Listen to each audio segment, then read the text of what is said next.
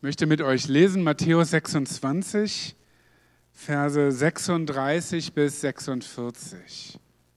Matthäus 26, Vers 36 bis 46. Da kam Jesus mit ihnen zu einem Garten, der hieß Gethsemane, und sprach zu den Jüngern, setzt euch hier, solange ich dorthin gehe und bete. Und er nahm mit sich Petrus und die zwei Söhne des Zebedäus und fing an zu trauern und zu zagen. Da sprach Jesus zu ihnen, meine Seele ist betrübt bis in den Tod. Bleibt hier und wacht mit mir. Und er ging ein wenig weiter, fiel nieder auf sein Angesicht und betete und sprach, mein Vater, ist's möglich, so gehe dieser Kelch an mir vorüber. Doch nicht wie ich will, sondern wie du willst. Und er kam zu seinen Jüngern und fand sie schlafend und sprach zu Petrus, könnt ihr denn nicht eine Stunde mit mir wachen? Wachet und betet, dass ihr nicht in Anfechtung fallt. Der Geist ist willig, aber das Fleisch ist schwach. Zum zweiten Mal ging er wieder hin, betete und sprach, mein Vater, ist es nicht möglich, dass dieser Kelch an mir vorübergehe, ohne dass ich ihn trinke, so geschehe dein Wille. Und er kam und fand sie abermals schlafend, und ihre Augen waren voller Schlaf. Und er ließ sie und ging abermals hin und betete zum dritten Mal und redete dieselben Worte. Dann kam er zu seinen Jüngern und sprach zu ihnen, Ach, wollt ihr weiter schlafen und ruhen? Siehe, die Stunde ist da, dass der Menschensohn in die Hände der Sünder überantwortet wird. Steht auf und lasst uns gehen. Siehe, er ist da, der mich verrät. Amen. Wir sind in der Passionszeit, gehen zu auf das ja auf Karfreitag. Wir wissen, dass das Auferstehungsfest darauf folgt. Und Jesus ist auf dem Weg. Wir hatten neulich den Vers am Anfang des Gottesdienstes als Wochenspruch, seht, wir gehen hinauf nach Jerusalem. Und es wird alles vollendet werden, was geschrieben ist von dem Menschensohn. Also Jesus geht gezielt diesen Weg aufs Kreuz zu. Er hat es schon vor Augen, er weiß schon, was ihn erwartet. Und ich hatte gesagt, nicht als dunkle Vorahnung, nach dem Motto, das geht nicht gut aus hier in Jerusalem, sondern er kennt den Plan. Er weiß, dass er in diesem Rettungsplan jetzt auf dem letzten Stück des Weges ist. Also er hat das Kreuz vor Augen. Er hat gerade mit seinen Jüngern das Abendmahl gefeiert. Und der Verräter hat die Gemeinschaft schon verlassen und ist auf seinem Weg.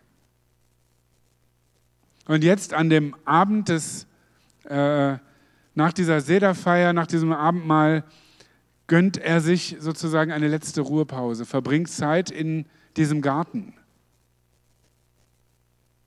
Wenn das hier das Passafest ist, da hat man Jerusalem dann nicht mehr verlassen, deshalb gehen sie nicht nach Bethanien, wo sie die Woche über immer übernachtet haben, sondern nur einmal über das Kidrontal in diesen Garten. Gethsemane, das Wort heißt so viel wie Ölpresse. Olivenbäume sind da wohl. Und er verbringt die Nacht dort im Gebet. Und es ist, glaube ich, sehr gut zu sehen für uns, wie verbringt Jesus diese Zeit. Ich habe die Predigt überschrieben, nicht ohne meine Freunde. Denn es ist Jesus offensichtlich sehr wichtig, nicht allein zu sein. Da sind also diese Freunde. Warum nimmt er die eigentlich mit? Es ist so ein bisschen gestaffelt. Er kommt mit allen, also 12 minus 1, zu dem Garten. Und dann sagt er zu acht von denen, wartet hier vorne. Ich gehe jetzt beten. Und drei, Petrus und die Zebedeus-Söhne, äh, Johannes und Jakobus, nimmt er mit sich. und sagt ihnen, wacht mit mir. Warum macht er das? Braucht er mehr Gebetspower? Ja, also sagen, es ist, da ist irgendeine Krise, ist irgendeine Not. Wir wollen viele Leute zusammentrommeln, dass die beten. Das ist gut, wenn viele da in, ne, in Gottes Ohr liegen. Aber die Frage ist, braucht der Sohn Gottes jetzt Gebetspower, Unterstützung von so jemandem wie Petrus, der dann auch sowieso dauernd einschläft? Also mir fällt es ein bisschen schwer, mir vorzustellen, er sagt, okay, das, das, das wird den Arm Gottes bewegen. Wenn ich das alleine mache, nicht.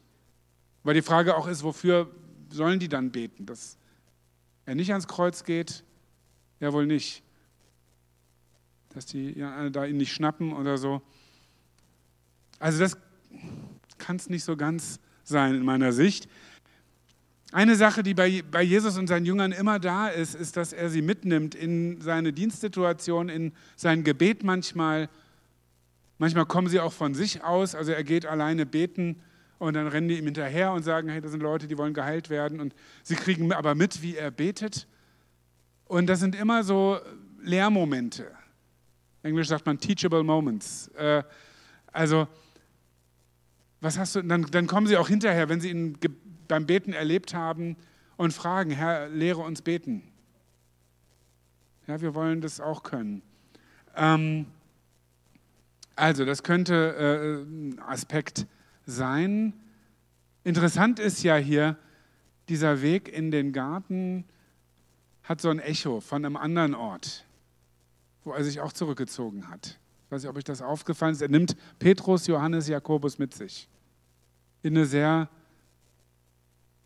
ja, eine Zeit, wo er Gott sucht. Und vielleicht erinnert ihr euch an den Berg der Verklärung. Sie gehen auf einen Berg, eine besondere Begegnung mit Gott ist da und er nimmt mit sich Petrus und Johannes und Jakobus. Die waren anscheinend so die Jünger, die, die so der engste Kreis waren, in die er am meisten investiert hat.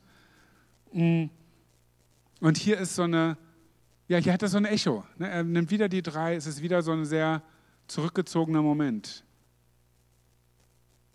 Ja, will, er will sie vielleicht, sie sollen das miterleben, sie werden das auch bezeugen dann, dass wir das heute in einem Evangelium haben. Ähm, aber das Entscheidende sagt Jesus selbst. Das ist ja immer ganz gut, nicht zu lange zu spekulieren, sondern zu gucken, was er sagt. Vers 38. Meine Seele ist betrübt bis in den Tod bleibt hier und wacht mit mir. Mit anderen Worten, mir geht es gerade ziemlich dreckig, spricht der Herr, und ich will nicht allein sein. Ich will nicht allein sein. Ich will euch jetzt bei mir haben. Und da lass uns einen Moment drüber nachdenken. Der Sohn Gottes war in Ewigkeit in Gemeinschaft mit dem Vater. Er will im Schmerz nicht allein sein.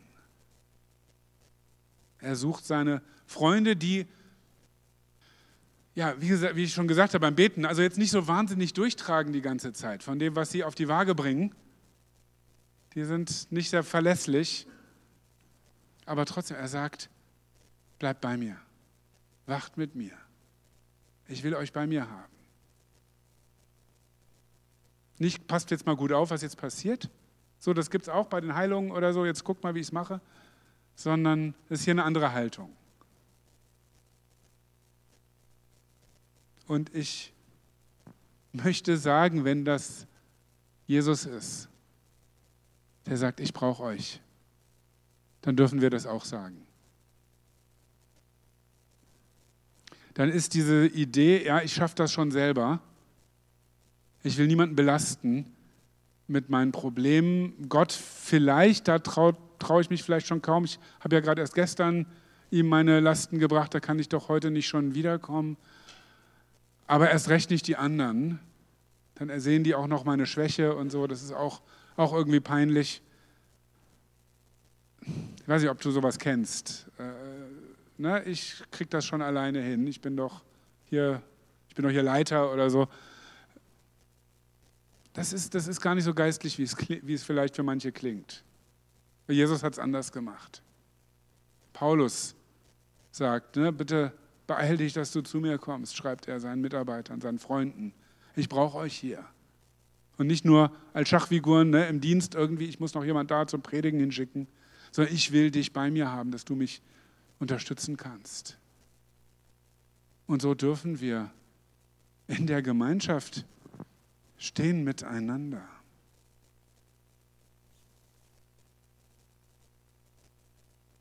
Ja, ja, genau, dieses Jahr, ich bin der Macher.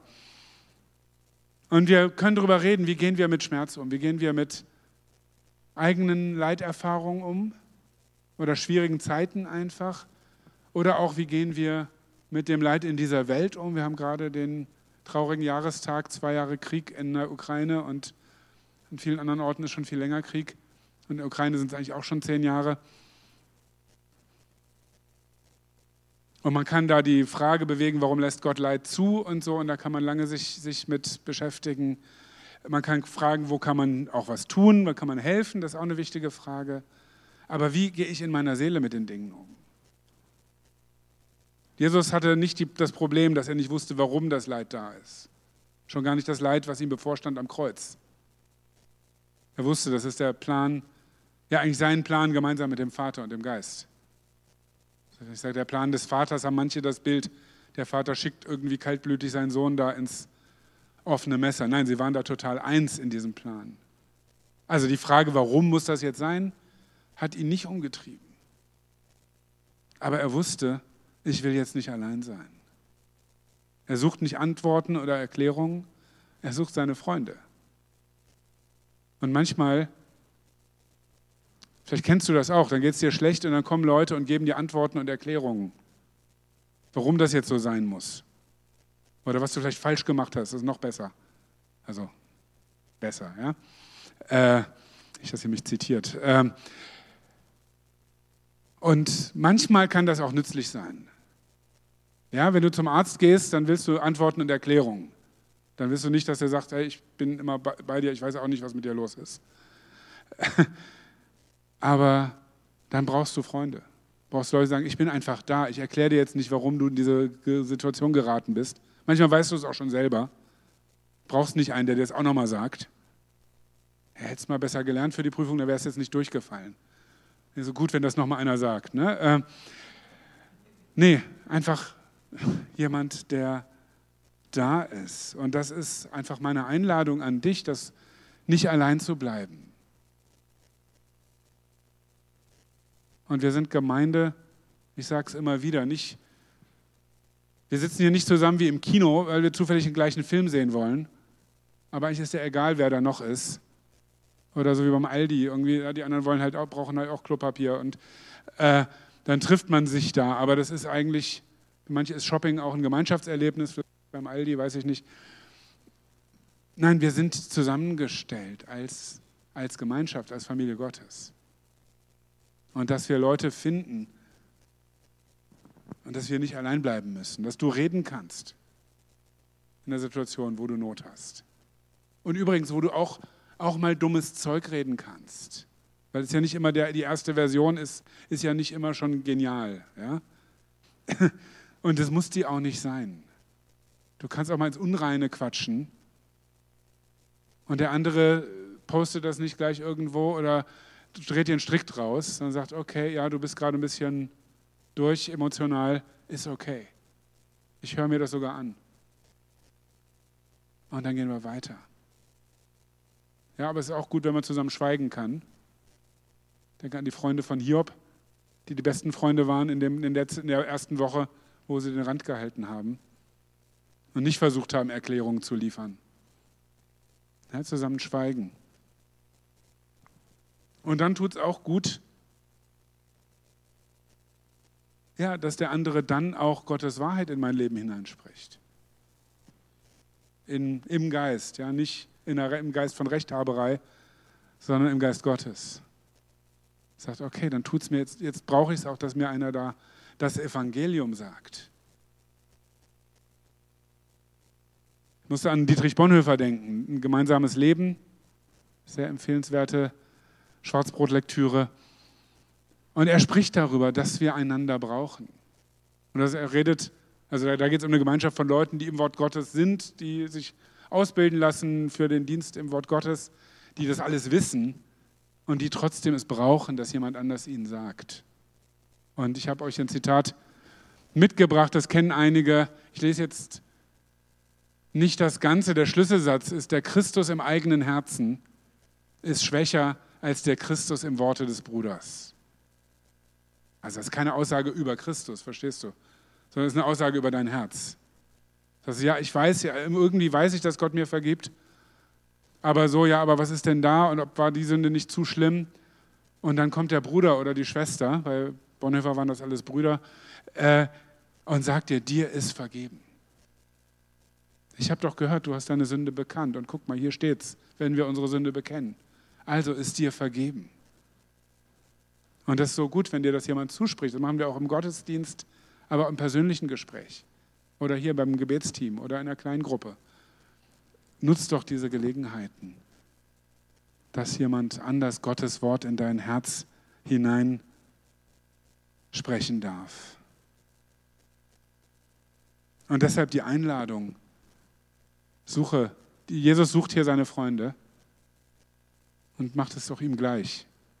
Und sei da, wo Geschwister sind, wo Gemeinschaft ist. Nutze diese Möglichkeit. Wir treffen uns hier. Und Beziehung kann da wachsen, wo auch eine Kontinuität ist. Ja, wo, wo die dich schon eine Weile kennen.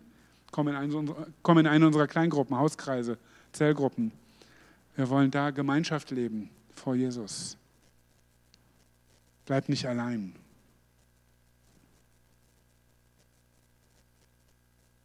Und dann ist da der Vater. Jesus geht im Gebet zu seinem Vater.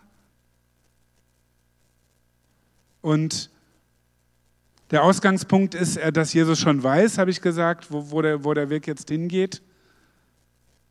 Und wir haben das Vorrecht, dass wir ihm jetzt im, beim Beten zuhören dürfen. Ja, dass wir so Mäuschen spielen können in dem Gespräch innerhalb der Dreieinigkeit. Was für ein Vorrecht. Jesus, habe ich gesagt, sucht seine Freunde, aber dann sucht er den Vater. Und er sucht ihn, um mit seinem Schmerz zu ihm zu kommen. Was sagt er? Mein Herz ist betrübt. Er sagt damit, ich muss das nicht erst lösen und dann dem Vater die Lösung präsentieren. Guck mal, ich habe es schon repariert. Sondern er kommt mit seinem Herz zum Vater. Er sagt, so geht es mir hier. Und du weißt alle Dinge, du weißt, du kennst den Plan, ich kenne den Plan auch. Gibt es vielleicht doch noch eine Möglichkeit? Das legt er nochmal vor ihn hin wenn es einen anderen Plan, einen anderen Weg gibt, Plan B, dann wäre das jetzt eine gute Gelegenheit, den zu offenbaren. Aber ich bin bereit. Und das Interessante ist, dass es in dem Prozess dieses Gebets eine Entwicklung gibt. Das heißt dann, er hat dann das dritte Mal nochmal diese Worte gebetet, aber die Worte ändern sich ja ein bisschen. Also Vers, wo ist das? 39, ist es möglich, gehe dieser Kelch an mir vorüber? Also der Kelch ist im, ne, denken an das Abendmahl oder so, im, im Alten Testament ist der Kelch oft ein Zeichen für Gottes Gericht.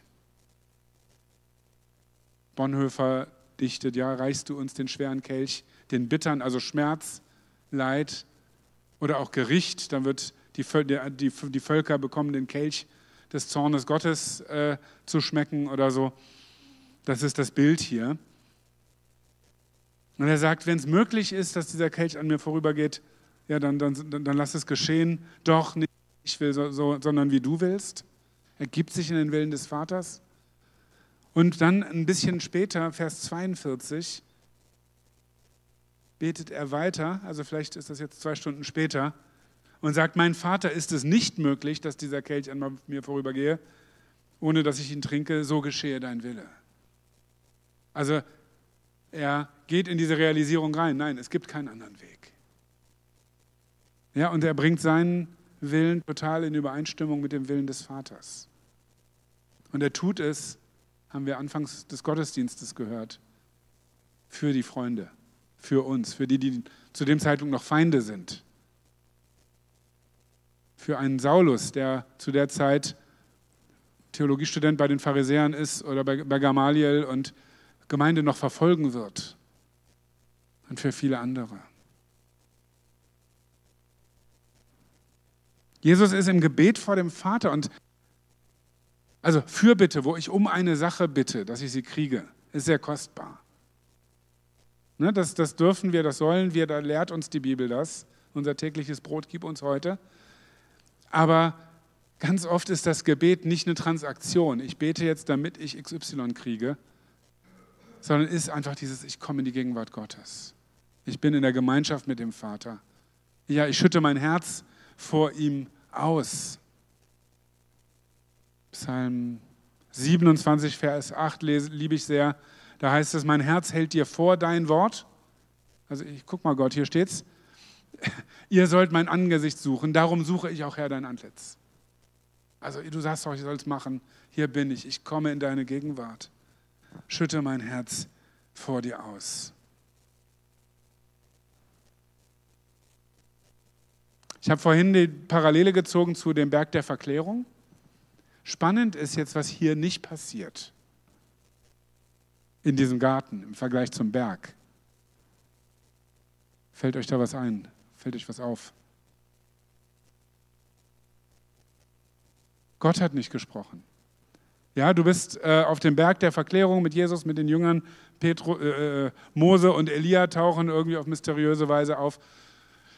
Petrus hat gute Ideen über äh, äh, Zeltbau und so weiter. Und dann unterbricht Gott ihn. Das ist eigentlich eine ganz lustige Szene auch. Ne? Auf ihn sollt ihr, äh, das ist mein geliebter Sohn, auf ihn sollt ihr hören, nicht eure eigenen Ideen. Aber der Vater spricht. Er bekennt sich zu Jesus, das ist mein geliebter Sohn. Hier im Garten ist Schweigen.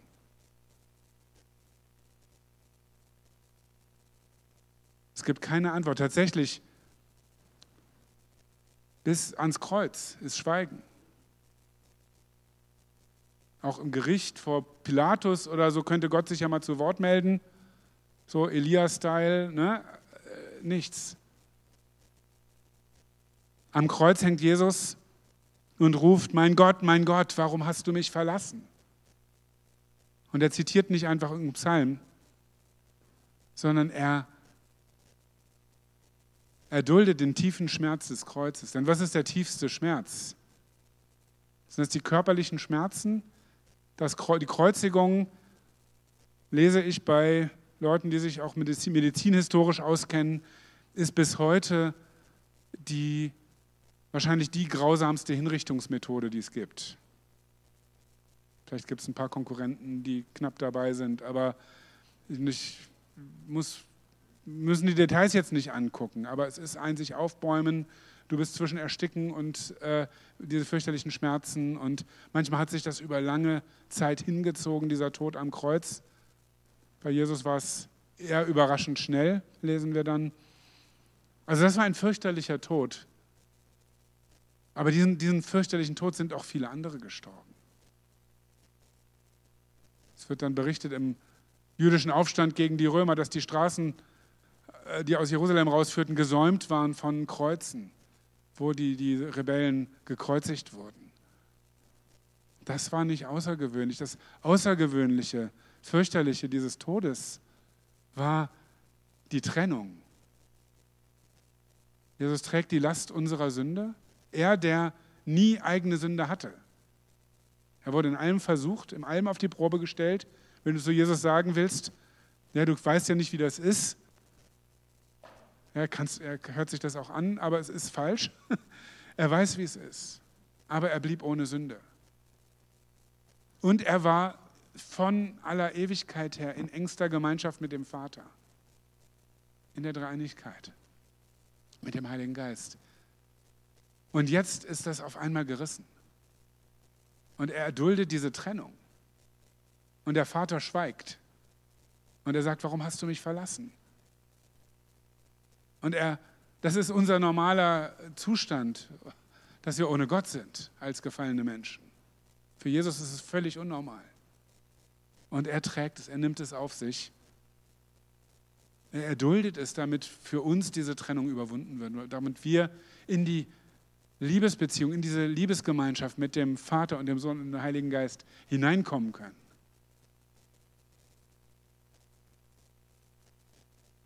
Das ist dieser Kelch. Das ist, und davor hat er Angst, vor dieser Trennung.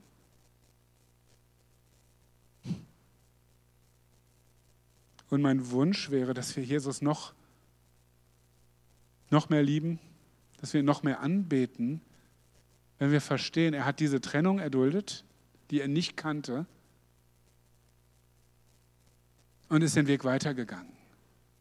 Er hat nicht gesagt, Vater, du musst jetzt mal was sagen, sonst breche ich das Projekt ab,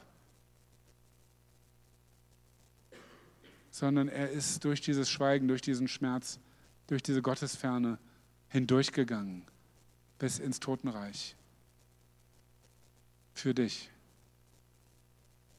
und für mich und für deine Nachbarin und für den Kollegen bei der Arbeit, der dich so nervt. Was für ein Retter. Und dann sind da die Freunde. Nochmal, er hatte gesagt, er will die Freunde bei sich haben. Und die sind hier, ja, recht schläfrig. Bei der Verklärungsgeschichte, da schlafen die auch zwischendurch ein übrigens auch interessant, und wachen dann auf und sehen dann da Mose und Elia und so. Ähm, wir sind hier am Passaabend, da war das, gehörte es das dazu, dass du wach bleibst, dass du durch die Nacht wachst. Und es gab dann ein bisschen nach dieser Zeit Autoren, die gesagt haben, wenn einer einschläft, ist die, diese, diese Gemeinschaft derer, die da Passa feiern, ist gebrochen hm. oder aufgelöst. Aber und es war aber normal, dass man da durchwacht. Das haben die auch, das kannten die auch, das haben die auch sonst gemacht. Aber hier sind sie immer wieder weg. Man kann da ein bisschen Küchenpsychologie reinbringen. Ja, die waren auch gestresst, emotional durch und so weiter. Das erschöpft auch. Das muss uns aber gar nicht so sehr bewegen. Spannend finde ich, wie Jesus reagiert.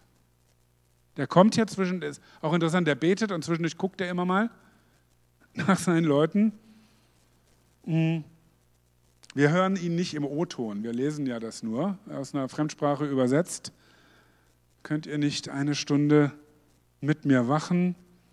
Das kann man ja, könnte man jetzt so ein interaktives Ding machen, das in verschiedenen Tonlagen reden. Ne? Also sehr, sehr vorwurfsvoll oder so ein bisschen belustigt oder traurig. Ähm, ich hör, also ihr seid mir keine große Hilfe. Ich höre da eine, ja schon irgendwo einen Schmerz, Enttäuschung. Er war nicht getäuscht, ja, aber eine Traurigkeit vielleicht, aber da ist auch eine Milde drin. Also er faltet sie hier nicht zusammen, tritt sie nicht in die, nicht in die Seite, so jetzt mal aufstehen, ihr faulen Säcke, sondern ja, lässt sie dann auch und geht wieder in die Gemeinschaft des Vaters. Und das Faszinierende ist, das sind ja die Leute, die er ausgewählt hat. Das ist sogar der Kern der Truppe. Ich muss daran denken, beim Missionsbefehl, Matthäus 28, da kommen sie auf den Berg und sehen ihn da, den Auferstandenen, und fallen nieder, beten ihn an. Und dann heißt es, einige aber zweifelten. Und dann sagt Jesus nicht, okay, ihr drei, ich, ich, ich, ich spüre das, dass ihr zweifelt, weg mit euch und mit dem Rest mache ich jetzt Mission, sondern genau diese Leute sendet er dann. Und genau diese verpennten Leute hier sind die, die er berufen hat. Genau diese verpennten Leute sind die, für die er ans Kreuz geht. Und sagt nicht an der Stelle nochmal, nee, komm, also dann, ja, er kennt dich in deiner Schwachheit. Und er liebt dich kein Stück weniger. Und er gibt sich hin kein Stück weniger für dich. Das war jetzt kein gutes Deutsch, aber verstehst mich.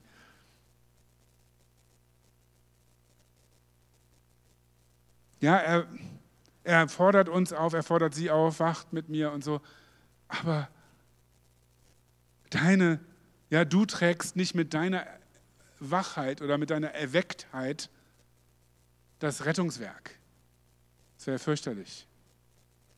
Sondern Jesus trägt es. Und er trägt dich mit durch. In deiner Schwachheit. Ich glaube, das ist eine gute Nachricht, oder? Also für mich ist das eine gute Nachricht. Ähm, und dann bleibt da, und damit will ich schließen, auch die Aufforderung, natürlich trotzdem, betet und wacht. Das streicht er nicht durch und sagt, wisst ihr eigentlich, ist auch egal, sondern er lädt uns ein, mit ihm vor dem Vater zu sein. Er lädt uns ein, zu wachen. Wir haben immer mal Gebetsnächte gemacht, das ist auch eine gute, äh, eine gute Sache, auch mal bewusst wirklich eine Nacht im Gebet vor Gott zu sein. Aber grundsätzlich geistlich wach zu sein. Zu sehen, was ist hier, wo sind wir. Im Gebet vor dem Vater zu sein. Auch für unsere Gemeinde, für unsere Stadt, für diese Welt im Gebet zu bleiben. Dazu, dazu lädt er uns ein. Und dazu befähigt er uns durch den Geist, den er sendet.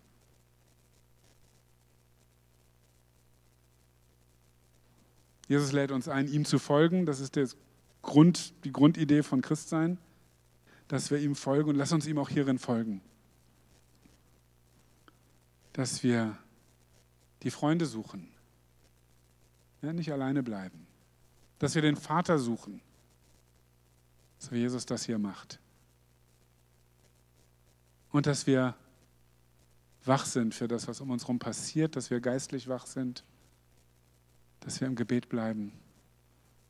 Gott will uns zum Segen machen für die Welt um uns herum, in der wir leben. Jesus, ich danke dir. Ich danke dir für deine Liebe. Ich danke dir für die Liebe des Vaters, die du uns demonstrierst. Dass du diesen Weg gehst, eben durch den Garten, durch den Schmerz, ja, durch den Tod, bis ins Totenreich. Und du tust es aus Liebe zum Vater und aus Liebe zu uns und aus Liebe zu Menschen, die dich noch nicht kennen. Danke, Jesus. Danke, Jesus, dass du so Ja sagst über jedem von uns. Und du lädst uns ein, dass wir Ja sagen zu dir. Zu dem, was ja, zu dem Leben, zu dem du uns einlädst. Und dass wir unser Leben dir geben.